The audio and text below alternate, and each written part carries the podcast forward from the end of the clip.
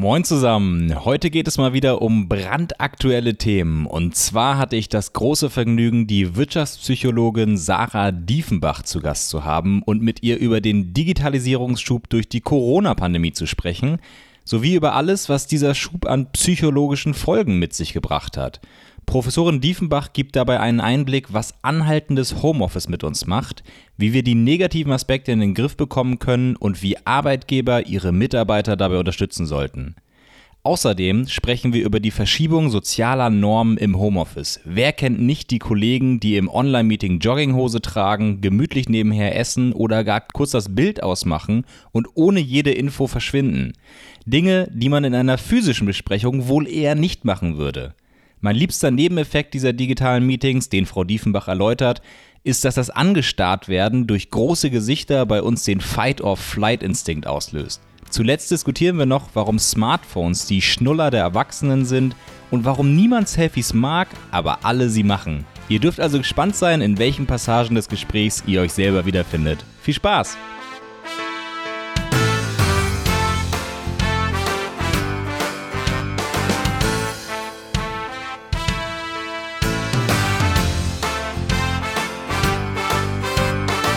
Willkommen, Frau Diefenbach. Wie geht es Ihnen? Ja, vielen Dank. Ich freue mich, äh, hier heute dabei sein zu können. Und ja, mir geht es gut soweit heute. Sehr schön. Dann, Frau Diefenbach, Sie haben so viele Bücher geschrieben, dass ich ein bisschen Sorge habe, wenn ich Sie jetzt vorstelle, dass ich entweder irgendwas vergesse oder etwas überbetone. Deswegen habe ich mir gedacht, ich spare mir das einfach und Sie stellen sich einfach einmal selber vor, was Ihre Forschungsschwerpunkte sind. Ja, sehr gerne. Ich äh, ja, forsche an der LMU in München. Ähm, meine Professur nennt sich Wirtschaftspsychologie und mein Schwerpunkt ist ähm, da im Bereich technischer, interaktiver Produkte ähm, und natürlich insbesondere äh, aus der Perspektive der Psychologie, also das Zusammenspiel von Mensch und Technik. Ähm, das heißt, einerseits, was ja macht Menschen Freude an Technik, an, am Auto, am Smartphone, an sozialen Medien, all das, was wir in unserem Alltag haben. Ähm, auch wie kann man Wissen aus der Psychologie ganz bewusst nutzen, um diese Produkte dann zu einem tollen Erlebnis zu machen, auch ja was Bedeutungsvolles. Ähm, andererseits aber natürlich auch, welche Veränderungen gibt es ähm, vielleicht in unserem Alltag, was macht es mit unserer Interaktion mit den Mitmenschen, wie verändert das unsere Selbstreflexion, also durchaus auch eine kritische Betrachtung der, der Technik im Alltag. Das ja, als, als kurze Zusammenfassung. Äh, und das kann man natürlich dann in, in viele Richtungen vertiefen, gerade auch mit den ganzen technischen Innovationen, die es gibt. Äh, Social Robots ist zum Beispiel auch ein äh, Schwerpunkt in Forschungsprojekten oder wie kann man einen Raum intelligent ausstatten, dass er Menschen unterstützt in ihrem Alltag. Äh, ja, solche Dinge. Sehr schön, vielen Dank. Äh, ich würde auch mal sagen, Sie haben schon von technischen Neu äh, Neuerungen gesprochen. Wir fangen auch einfach mit dem Elefanten im Raum an. Ähm, Technik hat ja in den letzten Monaten noch mal einiges an Bedeutung in unser aller Alltag gewonnen, zumindest bei den meisten, die vorher noch ganz normal ins Büro sind. Äh, die Kinder sind ganz normal in die Schule oder in die Kita. Jetzt ähm, kann man ja einerseits sagen, Corona hat bei uns, sagen ja viele, diesen dringend notwendigen Digitalisierungsschub gegeben, dass Deutschland mhm. jetzt endlich mal ein bisschen digitaler wird. Viele sehen es aber auch eher als Zwang an, weil es halt sehr schnell gehen musste bei vielen, weil von heute auf morgen war Homeoffice angesagt, Homeschooling und auf einmal sitzt man den ganzen Tag nur noch digital äh, mit seinen Kollegen zusammen oder auch gar nicht, sondern nur noch alleine vom Laptop. Was würden Sie sagen äh, als Psychologin, wie wirkt sich das auf die Menschen aus? Was haben Sie da äh, an, an Studien oder an, an vor, vorveröffentlichten Studien schon gesehen oder selber, mhm. selber erforscht? Ja, also grundsätzlich würde ich diesem, ähm, diesem, dieser These, dass es irgendwie guter Anlass war für den benötigten Digitalisierungsschub, dem würde ich schon zustimmen. Also ich glaube, es hat auch schon uns allen ähm, gezeigt, wie viel es sich doch über technische Kanäle ähm, ja zumindest überbrücken lässt, nennen wir es mal so. Ähm, aber die vorsichtige Formulierung zeigt auch schon, es lässt sich eben nicht alles einfach transferieren und auch nicht ähm, alles äh, lösen über, über technische Kanäle.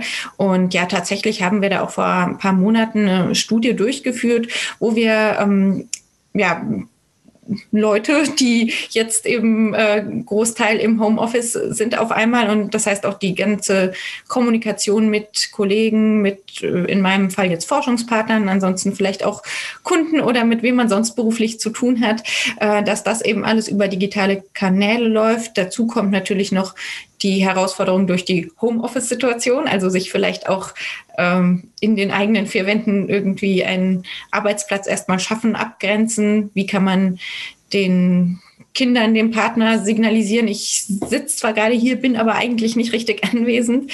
Ähm, diese ja, Herausforderungen zeigen sich da ganz deutlich. Und ähm, ich glaube, das wird oft unterschätzt. Also ich verstehe natürlich, dass man am Anfang als äh, ja tatsächlich Corona-bedingt diese Notwendigkeit, jetzt vieles zu verlagern, sehr plötzlich kam, dass da erstmal der Fokus darauf lag, tatsächlich die technischen Strukturen zu schaffen. Also einfach zu gucken, man braucht schnelles Internet, äh, man musste sich für irgendeine äh, Plattform entscheiden. Zoom wird jetzt äh, ziemlich häufig genutzt, nutzen wir auch gerade im Moment.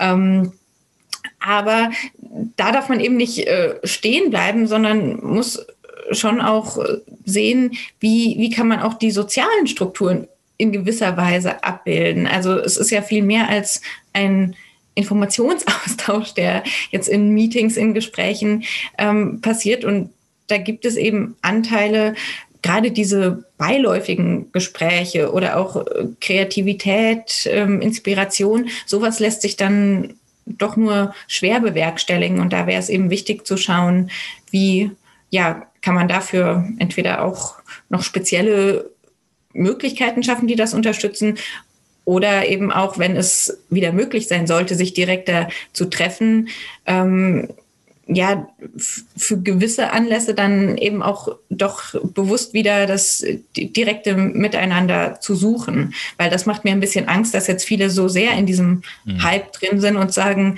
na wunderbar, ähm, eigentlich müssen wir uns gar nicht mehr wiedersehen. Und äh, es, es klappt doch und günstiger ist es auch und umweltschonender.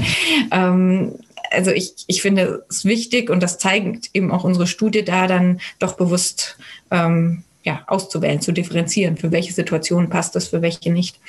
Ja, es gibt viele, die zu den Extremen neigen, die entweder sagen, um Gottes Willen, alles wieder zurück, äh, fünf Tage die Woche ins, ins Office und andere sagen, ach, ich ziehe nach Griechenland und äh, mache das alles nur noch mhm. remote.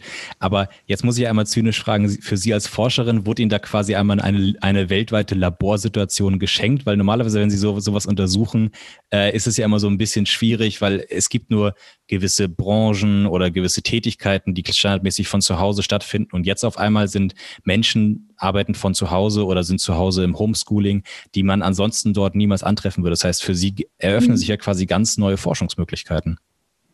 Ja, doch, das, das kann man so sagen. Also, dass da einfach eine Situation ähm, da ist, die man künstlich eigentlich nicht so herstellen könnte. Also es betrifft ja jetzt nicht nur das ähm, Arbeiten über digitale Kanäle durch die Kontaktbeschränkungen zum Beispiel, kann man auch einfach davon ausgehen, dass äh, man eher in einer Phase sozialer Deprivation ist und äh, da ein stärkeres Bedürfnis da ist. Also es sind schon viele Kontextfaktoren, die man ähm, ja als Forscher sonst sich nicht so schaffen könnte. Ähm, Andererseits muss ich natürlich auch sagen, ich habe selber viele Forschungsprojekte und kenne auch viele Kollegen, die jetzt total aufgeschmissen sind und ihre Forschung gerade überhaupt nicht weiterführen können, weil eben das Phänomen, was sie untersuchen, ähm, ja, gerade einfach schwer aufzufinden ist. Also äh, ich kürzlich äh, ja mit jemand gesprochen, der zum Beispiel zu, zu Freizeitverhalten forscht und äh, wie sich äh, Hobbys und das Zusammensein aufs Wohlbefinden auswirken oder solche Dinge. Das, das ist jetzt gerade schwierig und ähm, für uns ist es natürlich auch, ähm, also Laborstudien an sich sind ja auch kaum möglich gerade. Mhm. Also da musste sich auch vieles auf digitale Kanäle verlagern, was dann natürlich etwas anderes ist. Also die Wissenschaft muss immer der Realität hinterherlaufen. Aber ähm, äh, Sie haben jetzt schon gesagt, äh, also äh, Sie sind auch schon aufs Private eingegangen, lassen Sie uns noch kurz, kurz beim Beruflichen bleiben. Am Anfang war es ja so, dass es für viele ein, schon große Einbuße bedeutet in Sachen Miteinander, in Sachen Teamzusammenhalt. Ich persönlich habe es gerade gemerkt bei, bei der Einarbeitung neuer Kollegen, das ist aus dem Homeoffice mhm. extrem schwierig. Würden Sie denn grundsätzlich sagen, es gab dann einen guten Lernprozess, dass mehr Leute sich jetzt mit der Situation angefreundet haben und tendenziell mehr Leute sagen, ja, ich kann mir auch mittel- bis langfristig zumindest teilweise Homeoffice vorstellen? Mhm. Und wenn ja, welche, welche Maßnahmen sind es vielleicht, mit denen man dieses Miteinander doch ein bisschen besser schaffen kann im digitalen? Mhm. Also in, in unserer Studie, die wir durchgeführt haben, gab es doch schon ähm, einen beträchtlichen Teil, der auch gesagt hat, er würde sich jetzt eigentlich mehr Homeoffice als vorher ähm, wünschen. Also das mhm. heißt, so einige haben schon auch die, die Vorteile und Möglichkeiten schätzen gelernt. Ähm, ja, aber gleichzeitig ist es schon enorm, wie viele ähm, ja, Schilderungen es einfach zu diesem sozialen Aspekt gab, dass tatsächlich dieser Kontakt mit Kollegen sehr stark fehlt. Ich kenne auch ja tatsächlich einige, die sozusagen gemerkt haben durch die Homeoffice-Situation, dass ihnen die, das Zentrale ihrer Tätigkeit, der Arbeit gar nicht so die Freude bereitet und dass, wenn der Kontakt mit Kollegen wegfällt, eigentlich nicht mehr viel bleibt sozusagen und die mhm. dann auch ähm, sich jetzt beruflich umorientiert haben. Und ja, Sie haben jetzt auch gefragt nach Ansätzen, wie kann man das irgendwie kompensieren, transferieren. Das ist eben gar nicht so leicht. Also es gibt ja sowas wie digitale Kaffeepause, haben wir jetzt zum Beispiel auch am Lehrstuhl. Mhm. Ähm, aber es ist natürlich trotzdem etwas, etwas anderes, sich dann irgendwie in Zoom zu treffen, schon allein, dass ja eigentlich, ähm, ja, man dass immer nur eine Person reden kann. Man kann schlecht parallel Gespräche führen ja. oder dem anderen mal was, ähm, ja, ohne dass es jetzt stört, ins Ohr flüstern. Ähm, oder mal einen witzigen Spruch dazwischen, weil dann ja. hakt es wieder und nur die Hälfte ist. Was hast du gesagt? Genau, man hat einfach eine sehr hohe Hürde, ja überhaupt ja. sich zu Wort zu melden, weil man immer weiß, man unterbricht dann alles andere. Ähm, also so eben dieses lockere, ähm, ja wirklich im, im direkten Austausch sein, ist, ist auch da sehr schwierig. Und ähm, auch so ein Aspekt, den wir auch in unserer Studie uns näher angeschaut haben, sind so diese ja, sozialen Normen, also unausgesprochene Regeln, wo es einfach auch sehr unterschiedliche Vorstellungen gibt. Also viele ja, haben sich das jetzt so angewöhnt, irgendwie auch zu essen während den Zoom-Meetings. Das wirkt für manche dann respektlos. Ähm, generell auch, oder wie, wie pünktlich muss man sein? Ist es okay, den Platz mal zu verlassen, wenn man aufs Klo muss, ohne das anzukündigen? Ähm, hat man die Kamera an, ja oder nein? Also das sind alles so Fragen, die vielleicht auf den ersten Blick nebensächlich wirken, aber wenn da eine, also keine richtige Einigkeit besteht, dann kann das halt so ein Team schon richtig ähm, ins, ins Trudeln bringen, weil man sich immer weniger als Gruppe fühlt und ja auch ähm, Äußerungen können schnell missverstanden werden. Man sieht vielleicht zwar den anderen, aber trotzdem fehlt vieles äh, der ja, nonverbalen Kommunikation trotzdem, was so rüberkommt. Und mhm. ähm, ja, das sind einfach Schwierigkeiten, für, für die wir jetzt noch keine technische Lösung parat haben. Das Problem ist ja auch so ein bisschen Umdenken. Also in den letzten Jahren, Jahrzehnten ist ja auch in der Wirtschaft äh, be bewusster geworden, wie wichtig Mitarbeitermotivation ist, Mitarbeiterzufriedenheit auch wirklich für den Arbeitgeber selber, weil die Menschen, Mitarbeiter einfach dann produktiver sind, kreativer. Das heißt, ähm, gerade jetzt in der, in der äh, gab es ja viele Arbeitgeber, die am Anfang sehr skeptisch gegenüber Homeoffice sind, die wenn die Mitarbeiter im Homeoffice waren, extrem kontrolliert haben, Kontrollanrufe teilweise oder man mhm. musste den ganzen Tag die Kamera anhaben, damit man auch wirklich sieht, dass man arbeitet oder solche Geschichten. Würden Sie quasi den, den Arbeitgebern zurufen, äh, bewirb, bewerbt proaktiv bei euren Mitarbeitern so Sachen wie digitale Kaffeepausen? Klar, man soll sich jetzt nicht eine halbe Stunde äh, mit einem Kollegen digital auf einen Kaffee treffen äh, während der Arbeitszeit, aber dass man sagt, hey, Leute, trefft euch wirklich mal fünf Minuten, sieben, sieben Minuten irgendwie auf, mal auf einen Kaffee, quatscht einfach mal über Privates, weil das mhm. kann ich als Arbeitgeber wirklich fördern. Ja, also das Fördern ähm, auf jeden Fall. Ob das jetzt eben ja die digitale Kaffeepause dann das genau richtige Format ist, weiß ich nicht. Ähm, ich hatte da äh, heute auch ein ganz interessantes Produktkonzept aus einem Kurs mit äh, Studierenden auch ähm, bei uns an der Uni gehört, die sich auch über diese Situation Gedanken gemacht haben. Und die haben zum Beispiel gesagt, ein Problem ist, dass man oft gar nicht so genau weiß, wer hat gerade auch Zeit, Lust auf eine Pause. Mhm. Also dieses Ungezwungene fällt so ein bisschen weg, wenn man sich jetzt halt einmal in der Woche einen Termin für die digitale Kaffeepause macht. Ja. Und die Idee, die sie da hatten, war irgendwie, dass man so ein tatsächlich haptisch eine Kaffeetasse bei sich am Tisch stehen hat und die Kollegen haben sozusagen jeder verschiedene Lämpchen zugeordnet und man kann quasi in seinem Status, also so wie man ja verschiedene ähm, Statusmeldungen oft bei äh, irgendwelchen Tools einstellen kann, könnte man halt auch sagen, sozusagen, ich, ich hätte gerade Zeit für Quatschen, Kaffeepause. Und äh, so, so kann man das dann sehen und sich so vernetzen, fand ich eine ganz interessante Idee. Also um so ein bisschen mehr dieses äh, Beiläufige auch zu simulieren. Ähm, von anderen habe ich gehört, das ist jetzt eine ganz einfache Maßnahme, aber dass sie ihre Termine eben nicht mehr von Stunde zu Stunde ähm, planen, sondern fünf Minuten vorher und nachher Puffer, also quasi mhm. 50 Minuten Termine nur noch, einfach um ja tatsächlich auch mal Zeit für einen Kaffee zwischendrin oder aufs Klo gehen zu lassen. Also das, was man äh, in realen Räumen ja oft hat, durch dieses von Raum zu Raum gehen, dass einem dann eben, auch wenn es nur ein paar Meter sind, aber so eine kleine äh, Aktivierung zwischendrin beschert. Ähm, ja, und insgesamt würde ich schon auf jeden Fall sagen, dass äh, Führungskräfte sich da Gedanken machen sollten, wie können sie Mitarbeiter in diesem ja auch sozialen Austausch unterstützen oder vielleicht auch mal ähm, im Team einen Austausch äh, ja über diese ähm, sozialen Normen, also eine Metakommunikation über das Kommunizieren im digitalen Raum.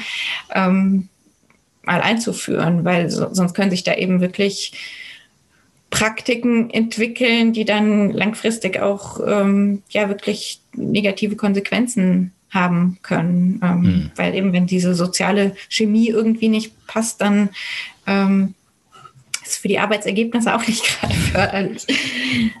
Ja, absolut. Also, äh, wie Sie auch äh, schon andeuten, ist es ja auch immer so ein bisschen ein zweischneidiges Schwert. Also, ich finde die Idee mit diesen verschiedenfarbigen äh, Lämpchen quasi eine, eine schöne Idee für eine, für eine Uni-Lerngruppe oder sowas.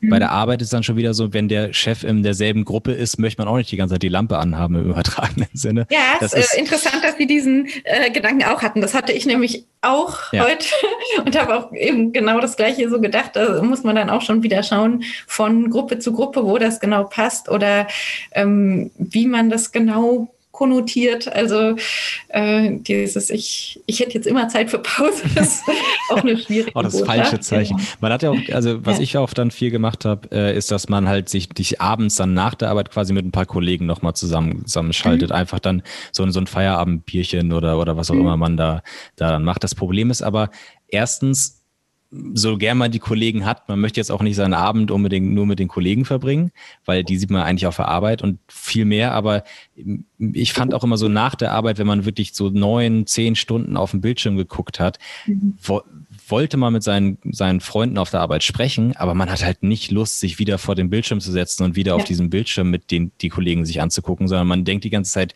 können wir nicht einfach mal zusammen rausgehen oder so. Ja. Deswegen ist auch das so eine Sache, wo ich finde, man muss, es ist extrem schwierig, weil einerseits möchte man mit den Kollegen sprechen, aber man möchte nicht noch länger vom PC sitzen.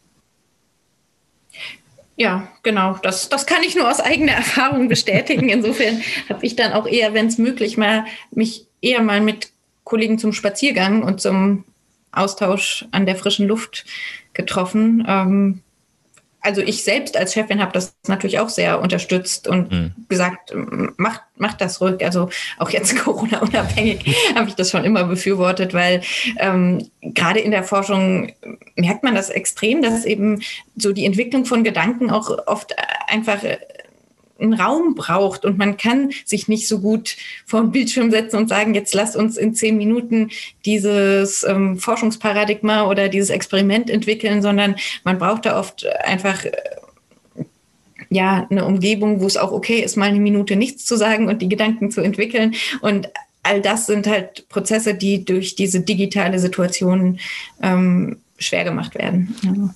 Absolut. Und, und Bewegung hilft ja auch einfach, äh, da, ja. dass, man, dass man besser denken kann, dass die Durchblutung funktioniert. Ist das einer der Gründe, warum Kreativität so schlecht in der digitalen Form funktioniert?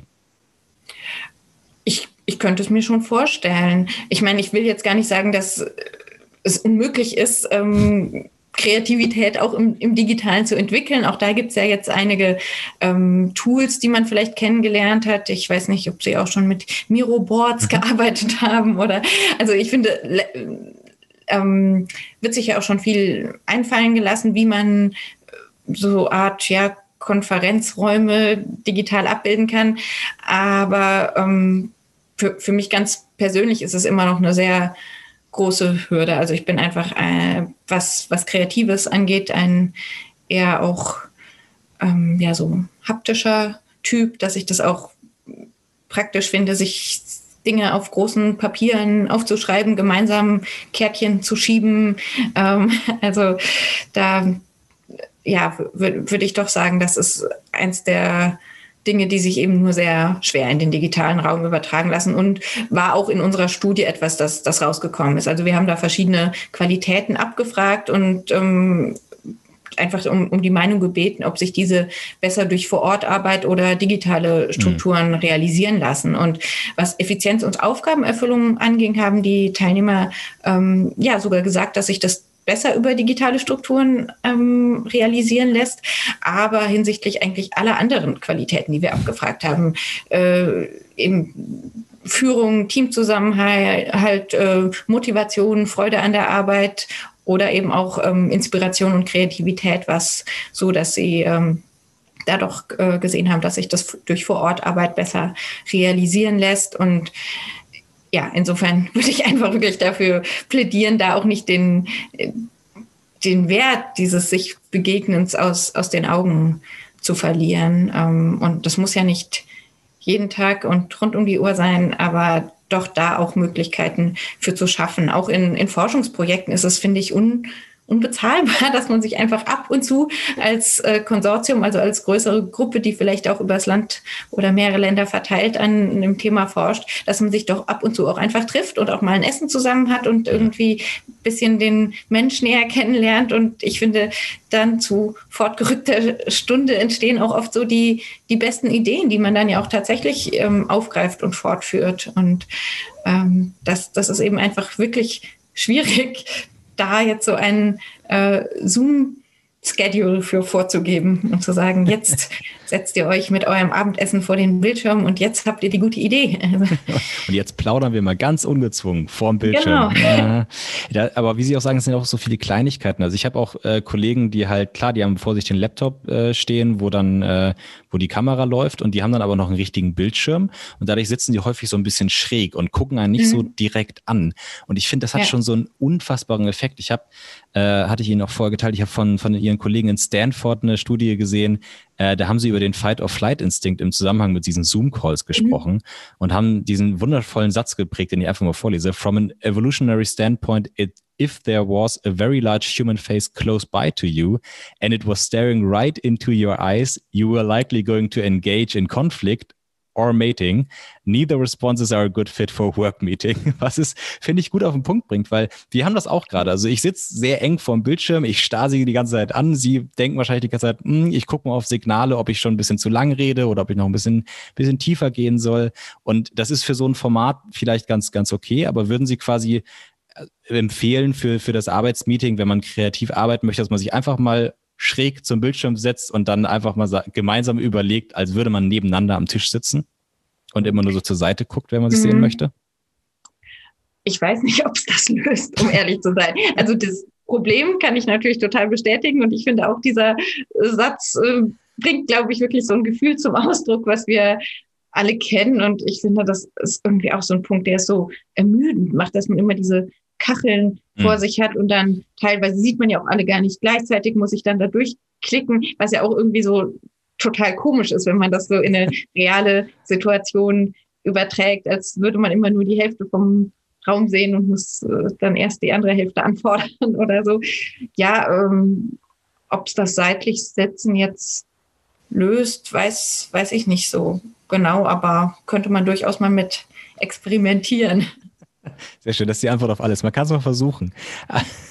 Aber ja. dann, dann, dann, dann nagel ich Sie doch nochmal auf eine Empfehlung fest. Äh, ein Problem, das viele ja haben, ist ja Lagerkoller. Dass sie einfach, äh, sie, sie, viele hm. können, können vor allem am Anfang, wenn sie ins Homeoffice gehen oder Homeschooling, können sie nicht so guten Tagesrhythmus finden und hm. haben einfach irgendwann kommen ihre eigenen vier Wände ihnen zu nahe. Äh, mir persönlich hat es immer geholfen, dass man morgens und abends, möglichst auch noch in der Mittagspause, wenn man eine hat, noch so ein bisschen einfach mal rausgeht aus der Wohnung, auch wegen der frischen Luft, Bewegung, klar, aber auch einfach, um mal, um einfach mal aus diesen vier Wänden rauszukommen. Was, was sind, was sind Ihre Tipp als, als Psychologin quasi, wie man gegen diesen, gegen diesen Lagerkoller so ein bisschen ankämpfen kann? Ja, also ich glaube, da, da haben Sie im Prinzip schon den naheliegendsten, aber ich finde auch wirklich sehr, sehr guten Tipp geliefert. Also ich finde es selber immer wieder überraschend, wie wirklich eine kurze Prise frische Luft ähm, und Tageslicht einen wach machen kann, einen auch aus vielleicht stressigen Gedanken rausholen kann. Es ist ähm, auch für mich natürlich oft eine Überwindung, wenn man so einen vollen äh, Kalender hat, dann denkt man sich, man kann sich das jetzt gar nicht leisten, jetzt auch noch mal zehn Minuten um den Block zu gehen. Aber ich finde, das zahlt sich immer sehr aus. Und ähm, ich sag mal, ich habe man könnte sagen, das Glück, dass ich dadurch, dass ich meinen Sohn in der Regel morgens zur Kita bringe, äh, einfach morgens schon mal kurz in der frischen Luft gewesen bin. Und das ähm, ersetzt natürlich nicht ganz den, die Dauer des Arbeitswegs jetzt, aber ähm, also den ich sonst mit dem Fahrrad gemacht habe, äh, immer so drei Kilometer und durch den englischen Garten auf dem Rad, das hat mir schon immer wirklich gut getan, so Schön. als ähm, genau, als äh, zu bei der Arbeit ankommen. Ähm, ja, aber da kann ich wirklich die Empfehlung geben, wenn man jetzt keinen notwendigen Anlass hat, sich, sich da selbst ein bisschen zu verpflichten. Vielleicht kann man vom Nachbarn den Hund ausleihen und sagen, ich äh, gehe immer morgens eine kleine Runde oder geht eine Runde joggen oder sowas. Also allein dieses ähm, schon eine kurze Dosis Bewegung am Morgen gehabt zu haben, finde ich, lässt einen wirklich auch mit einer ganz anderen mhm. Kraft dann den Tag äh, bewältigen, auch wenn wenn es einem morgens absurd vorkommt, wenn man einfach total müde ist und denkt, jetzt soll ich auch noch die Minuten, die ich äh, ja hier noch faul rumliegen könnte, nutzen, um mich äh, zu bewegen. Aber ich äh, finde, es, es zahlt sich wirklich aus. Damit sind wir auch schon bei der Jogginghose. Die ist ja in Corona-Zeit sehr viel beliebter geworden. Sie haben schon diese Normkonflikte angesprochen, dass Menschen sich, viele Menschen sich anders verhalten, wenn sie in einem digitalen Meeting sind, als wenn sie in einem physischen Meeting vor Ort im Büro oder im, in der Lerngruppe, wo auch immer sind. Was, was sind da die, diese klassischen Konfliktzonen, äh, auf die Sie gestoßen sind? Mhm. Ähm, ja, also beispielsweise wirklich äh, ist es okay, die Kamera auszuschalten, anzuschalten? Muss es da einen Konsens geben? Ähm, ja, wie sehr ist, ist man sozusagen verpflichtet dafür, für Ruhe im Hintergrund zu sorgen? Also wir hatten da einen Teilnehmer in unserer Studie, der hat eben beschrieben, dass ein, dass sie ein Zoom-Meeting hatten mit Kollegen und beim einen Kollegen hat die Frau im Hintergrund ähm, an der Nähmaschine gearbeitet mhm. und er hatte halt auch nicht sein Mikro irgendwie stumm geschaltet und das hat dann ja doch ziemlich gestört und auch auf so dezente Hinweise ähm, wurde nicht reagiert. Und also ja da, tatsächlich kann ja so eine permanente Ruhestörung dann ein Gespräch sehr anstrengend machen und äh, natürlich auch die die Qualität sehr mindern. Und das sind ja so banale Dinge, aber äh, es lohnt sich eben, das, glaube ich, wirklich einmal auf so einer Metaebene anzusprechen, denn in der Situation ist, ist es dann eben oft schwierig, auch ähm, dass man jetzt jemand anders sagt, kannst du mal bitte deine Kamera anschalten mhm. oder so. Es ist ja auch nur kommt, eine kommt hohe so Hürde, sowas zu machen. Nicht so höflich, genau. Aber andersrum verstehe ich das auch total, dass man sich komisch vorkommt, wenn man selbst weiß, man ist sichtbar und spricht eben gegen äh, schwarze Kacheln. Ich meine, manchmal gibt es ja auch einen Grund, ähm, wa warum man das gerade macht, ähm, aber den muss man dann vielleicht auch mitteilen oder man muss da einfach als, als Team eine Norm finden. Ja. Was, was glauben Sie denn, warum sich Menschen vom Bildschirm so viel anders verhalten, obwohl sie ja mit derselben Gruppe beisammen sind? Also ich ver versuche mich ja mhm. meinem Chef gegenüber immer, ich sag mal, respektabel zu verhalten. Ist es, weil man in seinem privaten Umfeld sich einfach hm, wohler fühlt oder ist es, ist es, weil man sich auch ein bisschen weniger, weniger gezwungen, weniger beobachtet fühlt, wenn man halt im Privaten äh, mhm. vorm Bildschirm ist und man mehr so nebenbei machen kann, ohne dass es jetzt unbedingt auffällt oder glaubt man zumindest? Mhm ja, also ich würde da jetzt gar keine böse Absicht oder so unterstellen, sondern einerseits muss man ja wirklich sagen, ähm, es ist einfach eine neue Situation, für die sich vielleicht noch keine Normen etabliert haben. Also soziale Normen sind ja was, was sich ähm, normalerweise so im Miteinander automatisch entwickelt. Das sind so Selbstverständlichkeiten wie irgendwie anderen die Tür aufhalten oder äh, jemand im Bus einen Platz anbieten, der es nötig hat, wo man eigentlich gar nicht drüber sprechen muss. Und wenn man sollte, jetzt, sollte, sollte, da kenne ich genau. andere. Und ja, und es fällt dann aber auch negativ auf, wenn es eben nicht dazu kommt. Also das ist ja auch so eine Eigenart, dass soziale Normen eigentlich dann bewusst werden, wenn sie, wenn sie gebrochen werden. Stimmt. Und wenn man jetzt aber so einen neuen Kontext einfach hat, wo man auch nicht so sicher ist, ähm, gibt es da ein Pendant? Also soll ich jetzt genau das übertragen, was ich aus dem Nicht-Digitalen kenne? Oder ist es eigentlich eine ganz andere Welt, für die sich eigene Regeln etablieren müssen? Also das zum Beispiel auch die E-Mail-Kommunikation, als die E-Mail neu war, gab es dann da auch große Diskussionen, ähm, wie spricht man sich an, muss man immer äh, eine Begrüßungsformel dazu schreiben oder nicht. Ähm, also das ist erstmal eigentlich eine normale Situation, dass da etwas Verwirrung herrscht.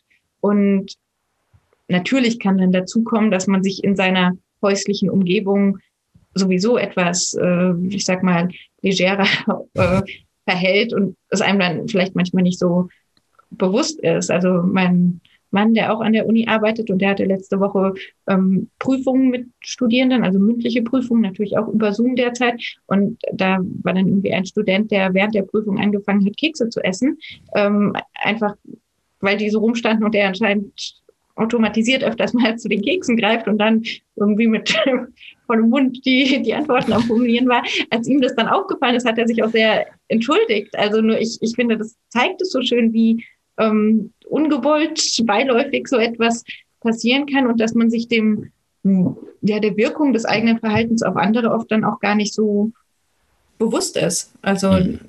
dass da ja, mehr Unmut vielleicht beim anderen entsteht, als, als man sich vorstellen kann. Also auch ganz viel wirklich so, so unbewusste Sachen, weil man einfach nicht so drüber nachdenkt, dass man da jetzt eine Norm brechen könnte. Also ich finde das Beispiel, was Sie mit der E-Mail gesagt haben, sehr schön. Ich habe das bei, bei WhatsApp sehr häufig, dass mhm. man hat Menschen, die, die fangen jede, jede Nachricht an mit Hallo Lennart, lieber Lennart oder so. Da hat man Menschen, die fangen, mhm. fangen direkt mit der Frage oder am besten noch der Forderung an oder wie sieht's morgen genau. aus? Irgendwie sowas. Und da, das, finde ich auch, da kann man sehr, sehr schnell anderen unbewusst auf den Schlips treten mhm. und das ohne, dass es einem auffällt. Weil wenn ich, wenn ich jemanden jetzt persönlich vor mir habe und irgendwas falsch mache, kann ich meistens irgendwie grob sehen, oh, irgendwas habe ich da wohl nicht richtig gemacht und daraus lernen. Aber wenn ich einfach nur schreibe, ist es sehr viel schwieriger rauszufühlen, rauszulesen, ob derjenige gerade sauer ist auf das Spezifische, was ich gerade gemacht habe oder nicht. Das heißt, es ist ja auch viel ich stelle mir, stell mir vor, dass es viel, viel schwieriger ist, äh, so soziale Normen einzubürgern in diesem Zusammenhang. Ja, to total. Also auch ein äh, sehr äh, spannendes Forschungsfeld auch tatsächlich für uns. Ähm, also was Sie beschrieben haben, ist so ein ganz typischer Fall, dass man eigentlich unbedacht, vielleicht sogar noch aus einer guten Absicht heraus, so eine Kurzantwort schickt. Also man kriegt irgendwie eine Frage, hat eigentlich gerade gar keine Zeit, liest die vielleicht sogar noch parallel zum mhm. Zoom-Meeting und äh, fühlt dann aber so diesen Druck, oh, der andere will eine Antwort und antwortet kurz angebunden. Ähm, daraufhin setzt dann beim Gegenüber erst so die Verwirrung ein, irgendwie ist sie sauer, habe ich was falsch gemacht, ähm, unhöflich und ruckzuck hat man dann so eine Metakommunikation. Also dann kommt die Nachfrage, irgendwie ist was los und äh, dieses kurz mal antworten und Zeit sparen ging halt überhaupt nicht auf. Ähm, ja, es, äh, da, da merkt man eben dann doch, wie, wie begrenzt die Kanäle sind und dass sie eben für manche Dinge gut geeignet sind. Also na klar ist WhatsApp in vielen Hinsichten praktisch. Ähm, aber äh, ja, man, man muss sich eben auch den Begrenzungen bewusst sein und da würde ich jetzt auch sagen, lieber ein bisschen Zeit lassen, bis man wirklich so antworten kann, wie man antworten mhm. möchte, als so eine überstürzte Antwort, die dann eher für mehr Irritationen und ja, die Notwendigkeit vieler weiterer Antworten sorgt. Und die Grundregel ist schnell noch ein äh, Emoji hinterher, dann ist man auf der sicheren Seite. Ähm, würden Sie denn äh, sagen, wir haben es ja eben schon angesprochen, dass nach der Arbeit noch mit den Kollegen digital ist immer so ein bisschen, bisschen anstrengend und so. Sie forschen ja auch dazu, wie grundsätzlich Menschen mit ähm, digitalen Medien, digitalen Devices umgehen. Sie haben das Buch geschrieben, Digitale Depression, wie neue Medien unser Glücksempfinden verändern. Würden Sie denn, haben Sie das Gefühl, dass die Menschen dadurch, dass sie beruflich oder durch die Schule deutlich mehr mit dem, mit den digitalen Medien zu tun haben, dass sie privat wieder ein bisschen mehr sich auf, auf Fakt, auf physisches fokussieren, dass sie wieder mehr in die Natur gerne gehen oder sowas?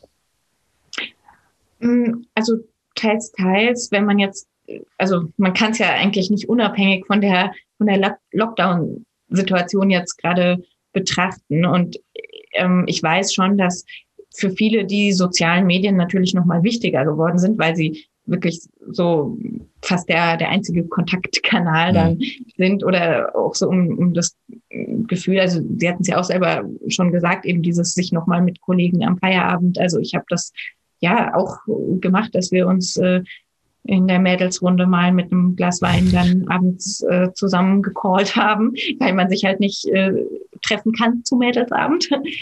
ähm, aber äh, natürlich merkt man auch gleichzeitig, äh, ja, wie, wie überdrüssig man dem ganzen Digitalen ist und eben dieses alles vor dem Bildschirm lösen, dieses Gefühl, jetzt sitze ich schon den ganzen Tag davor und jetzt will ich nicht auch noch meine privaten Kontakte am Feierabend über diesen Kanal teilen. Dann natürlich äh, kenne ich das, kennen viele und ähm, ja, man, man lernt doch auch, äh, dass sowohl den direkten Kontakt als auch das Hinausgehen, das äh, in der Natur sein können, ähm, nochmal anders zu schätzen, würde mhm. würd ich sagen. Mhm. Hat vielleicht auch, weil es, äh, ähm, wo jetzt viele andere ja, Freizeitaktivitäten, äh, Gastronomie, Sport und sowas vieles weggefallen ist, ist man ja dann auch noch mehr darauf angewiesen, sich ähm, in der Natur sozusagen äh, positive Erlebnisse schaffen zu können. Und da denke ich, haben schon auch einige Menschen neue Sachen für sich entdeckt, was ich sehr, sehr schön finde. Also ich war da schon immer Fan von, finde es aber schön, dass wir so eine ähm, auch Picknick-Renaissance hatten diesen Sommer oder so. Picknick-Renaissance, sehr schön, das gefällt mir. Ähm, ja, aber absolut auch das Sport ist, also Sport ist ein gutes Beispiel. Also ähm, äh, ich habe bis vor kurzem in Hamburg gewohnt, da war, war jeder im Fitnessstudio. So, da gibt's jetzt ja auch mhm. nicht so unfassbar viele große Parks, wo man toll Sport machen kann. Aber jetzt in der Corona-Zeit, wo viele Leute, wenn man ehrlich ist, auch so ein bisschen mehr Zeit haben, weil halt diese Stunde Pendeln morgens und abends mhm. wegfällt, die machen sich jetzt vor der Arbeit oder die meisten nach der Arbeit nochmal auf in den Park oder, oder vielleicht sogar vor die Stadttore, um dann halt ein bisschen draußen zu joggen oder draußen Sport zu machen. Und ich bin gespannt, wie sich das nach der, nach der Krise hält, mhm. weil ich glaube, vielen fällt auf, hey, das macht viel mehr Spaß, draußen Sport zu machen, als im dunklen äh, Fitnessstudio. Also da bin ich auf die langfristigen Effekte sehr gespannt. Ähm, ja. Ich wird aber, weil wir haben ja nicht so viel Zeit mehr, aber deswegen würde ich gerne noch auf ein Thema zu sprechen kommen, wo wir äh, noch bei, bei Corona sind. Da haben Sie, äh, haben Sie auch schon gesagt, viele haben so eine gewisse, das Problem, äh, mit anderen Menschen Kontakt zu halten. Einsamkeit ist ein großes Problem. Und da kommen ja auch wieder die digitalen äh, Medien und digitalen Devices zum Einsatz. Sie haben äh, einen Artikel verfasst mit dem wundervoll, mit der wundervollen Teilüberschrift The Smartphone as a Pacifier, also als Schnuller. Führen Sie uns kurz ein, was, warum ist der Smartphone ein Schnuller? Ja, das ist eine sehr ähm, interessante Studie, die, die ich äh, gemeinsam mit einer damals noch Studierenden im, im Rahmen einer Masterarbeit durchgeführt habe. Und zwar geht es tatsächlich, greift es so eine These aus der, aus der Bindungsforschung auf, ähm, die eben besagt, dass äh, kleine Kinder sich Bezugsobjekte suchen, um sich beruhigen zu können. Ich meine, im Idealfall sind die Eltern da, um zu beruhigen. Manchmal sind die nicht da, dann kann das auch ein Kuscheltier oder ein Schnuller sein und ähm, was dann eben sowohl ja symbolisch für Beruhigung steht, aber auch ähm, bestimmte motorische Interaktion ist damit verbunden am ja, Schnuller kann man schnullern und am Smartphone kann man wischen und wedeln. Also auch das äh, empfinden tatsächlich manche schon als ähm, beruhigend. Und, wir, und das wir ist haben ähnlich eben, hygienisch wie ein Babyschnuller. Genau, genau, genau. ja, und ähm, wir haben uns eben wirklich dafür interessiert, ähm, jetzt mal nicht das Smartphone in der Interaktion mit anderen, also stört es, wenn ich mit jemand zusammen bin, wenn da ein Telefonanruf reinkommt, sondern in Momenten, in denen ich allein bin, die ich also eigentlich äh, für mich nutzen könnte, vielleicht auch um über mich nachzudenken. Und da aber eben gefunden, dass ähm, ja oft so ein, die, die Menschen auch nicht so gut klarkommen mit dem Alleinsein, mit dem über sich nachdenken und dann das Smartphone tatsächlich auch so ein Beruhigungsobjekt sein kann. Also ähnlich wie, ja, deshalb Schnullerersatz. Also so, ich äh, fühle mich irgendwie so ein bisschen unsicher, dann greife ich mal zum Smartphone. Und das kennt man natürlich auch aus Situationen, wo man zum Beispiel in der Wartesituation ist, an der Bushaltestelle, im Zug. Also man ist für sich, aber andere sind da und man ja hat irgendwie so ein unbehaglich sein und dann äh, bietet das Smartphone natürlich auch so einen ähm, Rückzugspunkt. Man kann sich vertiefen, man ist quasi nicht den Blicken anderer so sehr ausgeliefert, man ist ja irgendwo beschäftigt. Und ja, wir haben eben gefunden in der Studie, dass diese ähm, die individuelle Neigung, das, das Smartphone als Beruhigungsobjekt zu sehen, dass die dann auch tatsächlich zusammenhängt damit, wie sehr ähm, Menschen zu, zu Einsichten über sich selbst und Selbstreflexionen neigen in Momenten des Alleinseins. Und ja, also je mehr man es als Beruhigungsobjekt sieht, umso weniger wertvolle Einsichten über sich selbst ähm, bekommt man. Das heißt, das ist jetzt weitergesponnen und können wir jetzt nicht sagen, das ist eine rein korrelative Studie, aber es könnte eben sein, dass äh, sozusagen die Beschäftigung mit dem Smartphone, dem Nachdenken über sich selbst oder auch überhaupt dem Nachdenken über irgendwas im Wege steht, einfach weil es, weil es so, ähm, ja, so naheliegend ist, sich darüber Beruhigung zu verschaffen. Hm, ich, übers, übers Henne-Ei-Prinzip wollen wir da gar nicht sprechen, deswegen sagen Sie auch schon Korrelation und nicht, nicht Kausalität. Aber ähm, mhm. äh, kann man quasi sagen, dass äh, man das Smartphone auch so ein bisschen nutzt, um sich aktiv, äh, entweder, entweder äh, unterbewusst, aber vor allem auch aktiv davon abzulenken, dass man irgendwie, wenn, wenn man einsam ist, Gedanken hat und darüber nachdenkt, sondern dass man einfach sagt, hey, ich äh, setze mich jetzt vor das Smartphone, vor den Laptop, was auch immer, um einfach mich irgendwie abzulenken, bevor Einsamkeitsgedanken aufkommen? Klar, und es kann ja auch durchaus eine hilfreiche Strategie sein. Also ist gar nicht zu, zu verurteilen.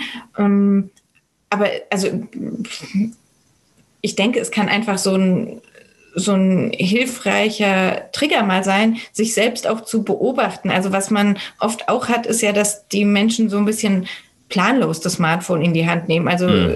irgendwie so tausend verschiedene Apps öffnen, eigentlich gar kein richtiges Ziel haben, überall mal drüber schauen. Am Ende hat man sich fünf Minuten beschäftigt, aber eigentlich nichts mitgenommen. Und ja, so dieses, dieses Verhalten könnte man vielleicht einfach bei sich selbst mal etwas ja, kritisch beobachten und äh, vielleicht gibt es ja dann auch andere Dinge, eine Yoga-Übung oder aus dem Fenster schauen oder einen guten Kaffee, den, die einem sozusagen ein noch besseres Gefühl vermitteln könnten einfach die Langeweile auch mal gewähren lassen. Langeweile ist sehr produktiv, wenn man sie richtig nutzt. Ähm, aber dann, äh, wenn wir schon bei Schnullern sind, ich, ich habe jetzt persönlich im, im Bekanntenkreis jetzt das Thema, dass eine ganze Menge Kinder aufkommen irgendwoher. Ähm, und äh, die sind, die werden ja schon sehr früh an, an gerade an Smartphones rangeführt. Es gibt Eltern, die sagen, oh mein Gott, mein Kind darf niemals irgendwie ein Smartphone in die Hand bekommen, was meine persönliche Meinung vielleicht auch falsch ist, weil ab einem gewissen Alter, weil Kinder ja auch daran rangeführt werden, weil es halt die Lebensrealität ist. Aber es gibt auch Eltern, die einfach dem, dem Baby schon, wenn, wenn es, wenn es annähernd anfängt zu schreien, schreien, einfach nur schnell ein Handy hinlegen, da irgendein Video anmachen oder es einfach nur durch diese bunten Bubbles durchklicken lassen, einfach um, um es sofort zu beruhigen. Gibt es da, gibt's da eine gute Studienlage, wie man mit Babys und, und Smartphones umgehen sollte?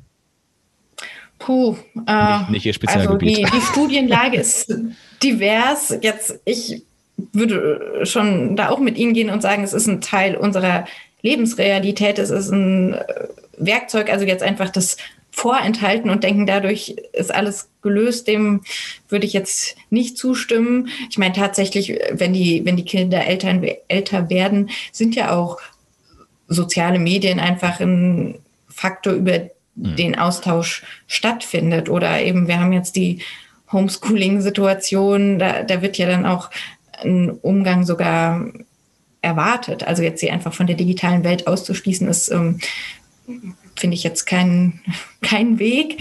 Ähm, aber man muss, also ich finde es auch bei, bei meinem Sohn schon beachtlich zu sehen, was für eine Anziehungskraft ähm, das hat. Also sobald irgendwo ein Bildschirm flackert im Zimmer, ist es dann schwierig, die Aufmerksamkeit auf was anderes zu lenken. Und was mir so aufgefallen ist, ähm, was ich schon auch krass finde, ist, wir die, wie, wie, jetzt schimpft man ja immer so aufs lineare Fernsehen, aber ich finde, dass das äh, so durchaus schon auch was Positives in dem Sinne hatte, dass dann einfach klar war, da kam halt einmal in der Woche die Sendung mit der Maus und dann kam das eine halbe Stunde und dann war auch fertig und das war irgendwie zu verstehen. Jetzt er weiß irgendwie schon, dass man eigentlich jederzeit Leo Laster starten kann. Auch, ähm, dass einem dann Leo Laster? immer diese, ja, das ist so eine, eine seiner Lieblingssendungen.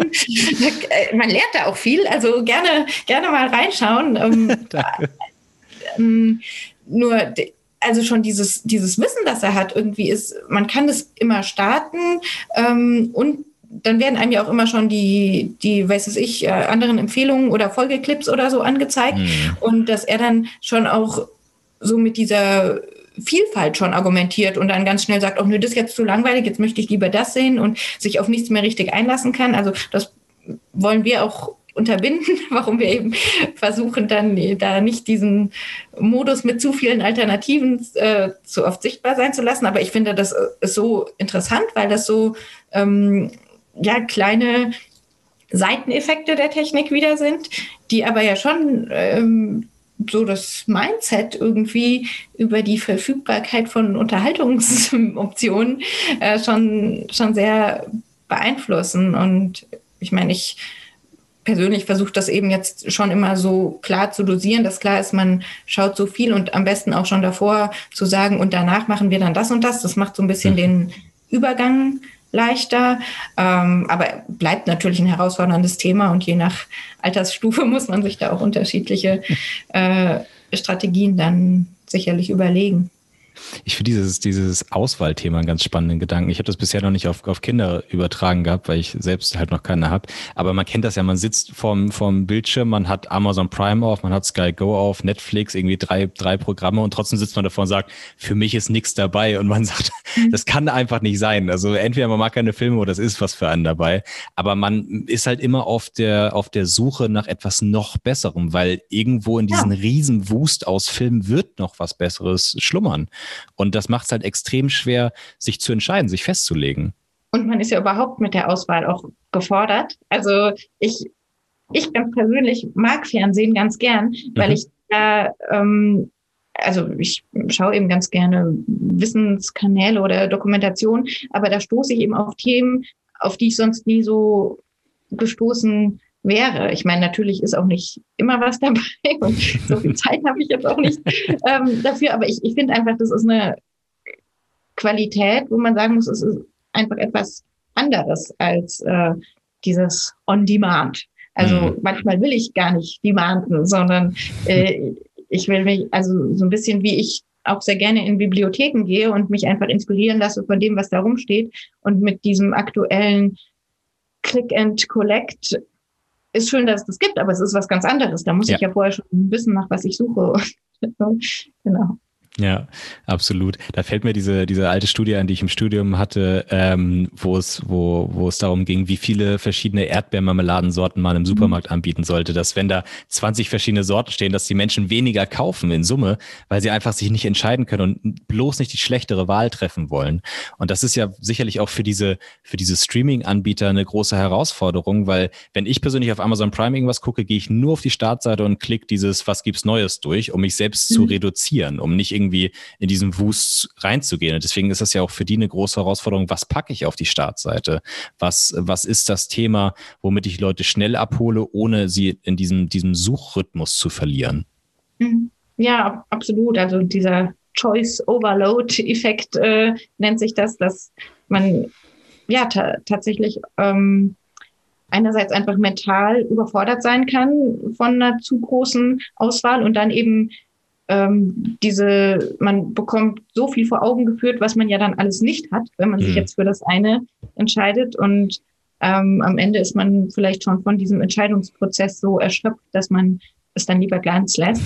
Und äh, ja, also ich glaube, das ist äh, wirklich auch so ein Erfolgsfaktor, dass Anbieter, die das irgendwie gut gemanagt bekommen, ähm, die Leute da in einen guten Prozess reinzulenken, so dass man das Gefühl hat, das ist jetzt schon ähm, genau was für mich passt und ich habe mir das irgendwie selbst ausgesucht, aber ich ja werde eben auch nicht ähm, erschlagen von dem Ganzen. Äh, da, das ist schon etwas, was entscheidend sein kann, dass es dann auch zu einem guten mhm. Erlebnis wird. Und das kann ja aber auch den Abend unfassbar zerstören, wenn man einfach die ganze Zeit da sitzt und einfach nicht was findet und am Ende, wie Sie sagen, ewig durch die Gegend scrollt und eigentlich nichts findet und dann ist der Abend auch irgendwann rum. Äh, das ist ja immer ja. unschön. Auch wieder Thema Selbstreflexion. Deswegen lassen Sie mich als allerletztes noch auf eine, eine Studie von Ihnen kommen, die ich auch wieder in der Überschrift schon grandios fand, The Selfie Paradox. Ähm, mhm nach dem Thema, niemand mag Selfies, aber alle machen sie. Ich oute mich hier auch, ich hasse Selfies, vor allem wenn, wenn, wenn, wenn ich sie selber machen muss mit anderen. Warum sind sie trotzdem so allgegenwärtig? Oder ja, vorweggenommen, stimmt die These, niemand mag Selfies? Äh, niemand wahrscheinlich nicht, aber eben doch ein großer, ähm, also paar 70 Prozent in unserer Studie haben eben gesagt, sie ähm, ja, würden sich zumindest freuen, mehr Non-Selfie-Pictures in sozialen Medien zu sehen. Also sie sind schon auch oft genervt und ähm, ja, nur, nur zu sehen oder auch selber aufzunehmen? Ähm, ja, zu, zu sehen erstmal. Okay. Ähm, also man könnte auch sagen, niemand mag Selfies sehen, aber alle machen sie.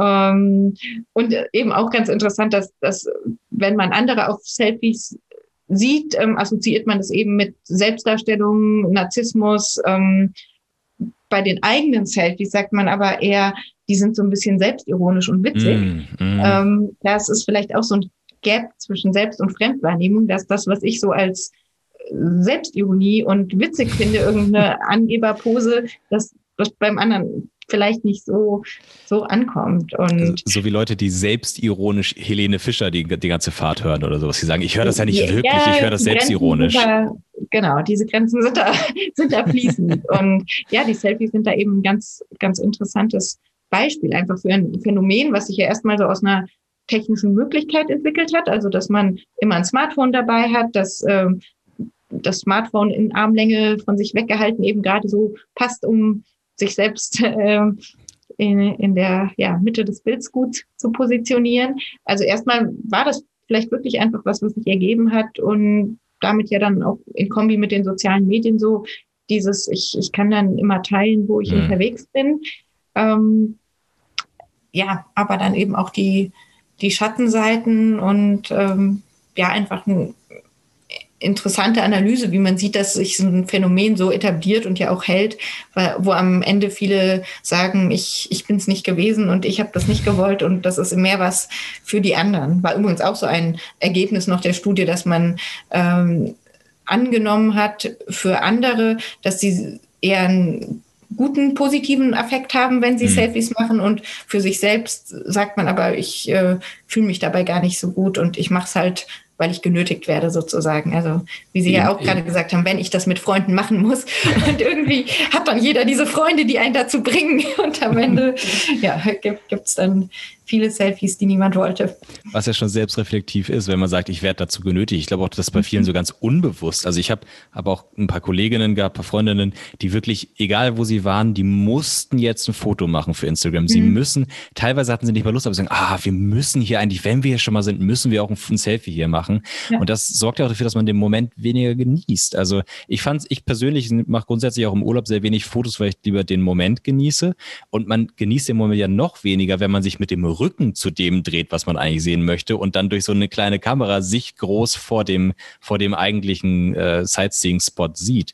Das heißt, es reduziert ja auch so ein bisschen bei vielen vielleicht bewusst, bei den meisten würde ich eher sagen unterbewusst auch so ein bisschen die Qualität des Momentes, die Qualität der, des Urlaubs oder des Ausflugs. Ja, total. Also das äh, ist, ist natürlich einfach so eine Begleiterscheinung, dass in dem Moment, wo man soziale Medien nutzt, um andere teilhaben zu lassen an dem mhm. eigenen Erlebnis, geht von dem eigenen Erlebnis viel verloren, weil man immer mehr in so einen Dokumentationsmodus kommt. Also ich bereite das Erlebnis schon auf, bevor ich es selbst erlebt habe. Ähm, ja, manche planen dann schon ihre Route im Urlaub danach, wann wo das Licht am besten ist, aber eben nicht, weil sie es selber genießen wollen, sondern äh, um die perfekte Bilderstrecke liefern zu können. Und ähm, ja, auch, auch wenn natürlich Fotos an sich zu Erinnerungszwecken eine schöne Sache sind, würde ich da schon auch warnen, ähm, zu schauen, wo das richtige Maß ist. Und wenn man eben im Extremfall dann selbst äh, sozusagen verpasst hat und wie Sie sagten, nur mit dem Rücken zum Sehenswerten sich positioniert hat. Ähm, ja, denke ich, das, das ist schon traurig, wie sehr man dann eigentlich dieses Potenzial des Glücks ähm, an andere verschenkt. Und ob es dann dafür die erhofften Likes gibt, ist ja auch nochmal eine Frage. Wer auch weiß ganz das schlimm. Schon. Ja, das ist schlimm, wenn man ein Foto, Foto postet mit dem Ziel, Likes zu bekommen und dann kriegt man keine auch ganz schwer. Aber wie schön ist das? Jetzt habe ich Ihnen doch noch ein paar Empfehlungen entlocken können, Frau Diefenbach. Für die, die nicht genug Empfehlungen gehört haben, haben Sie auch noch ein wundervolles Buch geschrieben, wenn ich nochmal darf. Wieso zwei halbe Stücke Kuchen dicker machen als ein ganzes? Psychologische Denkfallen entlarven und überwinden. Da würde ich sagen, können sich die Zuhörer einfach mal selber reinsetzen. Deswegen frage ich Sie nicht nochmal nach einem Tipp oder sowas für die, für die Hörer nach dem Motto, wie kann man selber im Leben besser darauf achten, sondern ich frage Sie mal ganz ehrlich, befolgen Sie Ihre eigenen Ratschläge meistens? In Bezug auf Smart Devices und Social Media? Ja, doch. Also ich meine, natürlich ist, ist mir bewusst, auch bei den, bei den Ratschlägen oder meistens gebe ich keine Ratschläge, sondern eher so Inspirationsanlässe, also Dinge, über die man mal nachdenken könnte oder ähm, Sachen, die man mal, mal ausprobieren könnte, den eigenen Alltag zu durchleuchten nach positiven und negativen Momenten mit Technik, ohne Technik, so etwas. Und ähm, doch, natürlich mache ich das selbst, aber es lässt sich ja auch nicht immer 100 Prozent umsetzen. Also auch mir passiert es natürlich, dass ich mal andere Menschen ähm, verärgere, weil ich irgendwie das Handy in einem Moment nutze, um noch schnell irgendwas äh, zu erledigen und sozusagen dem Gegenüber dann nicht die volle Aufmerksamkeit schenke. Es kommt vor, klar. Ähm, aber ich versuche es eben schon sehr, sehr bewusst zu machen. Das ist zum Beispiel auch was, was ich ähm, jetzt auch Eltern mitgeben möchte. Also kleine Kinder sind natürlich noch viel sensibler dafür als Menschen generell, ob man wirklich bei ihnen ist oder ob man mit der Aufmerksamkeit woanders ist. Und natürlich muss man auch mal was machen, ähm, ja nicht nur mit dem Smartphone, sondern auch irgendwie gerade mal was aufräumen oder Mittagessen kochen oder so. Ähm, aber das macht einen Unterschied, ob man das eben dann bewusst dem Kind mitteilt. Und es ist ein Unterschied, ob ich bewusst dem Kind sage, ähm, ich muss jetzt zwei Minuten einen Telefonanruf machen und danach legt man das Handy auch wieder weg. Oder ob man das eben permanent in der Tasche hat, immer wieder draufschaut, draufschaut und das Kind sich nie sicher sein kann, ähm, ist eben die Aufmerksamkeit jetzt bei mir oder bei diesem Kasten da und mhm. dann muss man sich auch nicht so wundern, wenn ja, wenn es dann irgendwann den, die Kinder sich auch ähnlich verhalten und man den Kindern dann sagen muss, leg doch mal das Handy weg. Ähm, Klar, die Eltern sind das beste Vorbild. Also da auch das wieder. Ich bin gespannt, was die Corona-Pandemie uns da noch an Forschungsmöglichkeiten vielleicht ergibt, was wir da noch, noch ein bisschen rauslernen. Was ich zum Beispiel schon einen spannenden Gedanken letztens fand, wozu ich einen kurzen Artikel gelesen habe. Ähm, einerseits, wie Sie sagen, für Kinder ist natürlich dieses Digitale noch schwerer zu fassen. Also wenn Sie jetzt digital vor Ihnen sitzen, ist das für Kinder eine andere Geschichte. Aber dafür sehen sie wenigstens mal ganze Gesichter. Wenn sie jetzt draußen sind unter Menschen, sehen sie immer nur die Augen mhm. und können den Mund gar nicht sehen. Ja. Das heißt, diese, was ja auch extrem wichtig ist für die Entwicklung der Kinder, damit sie lernen, Gesichtszüge besser zu analysieren, besser zu verstehen. Mhm. Gerade wenn es um so Sachen wie Ironie geht oder sowas. Und da hilft es dann, wenn man Kinder doch mal wieder mit, mit Oma vor dem Bildschirm sitzt, damit sie zumindest mal ein bisschen Gesicht sehen können. Ja, ich, genau, da bleibt mir nur zu hoffen, dass wir irgendwann auch wieder mehr Möglichkeiten haben, beides zu haben, non-digital, ganze Gesichter. Das äh, wäre mein Wunsch. Wundervoll. Mit diesem Optimismus beenden wir, Frau Diefenbach. Ich danke Ihnen ganz herzlich für dieses Gespräch. Hat mir viel Spaß gemacht. Ja, mir ebenfalls. Dankeschön für die vielen spannenden Fragen. Sehr gerne.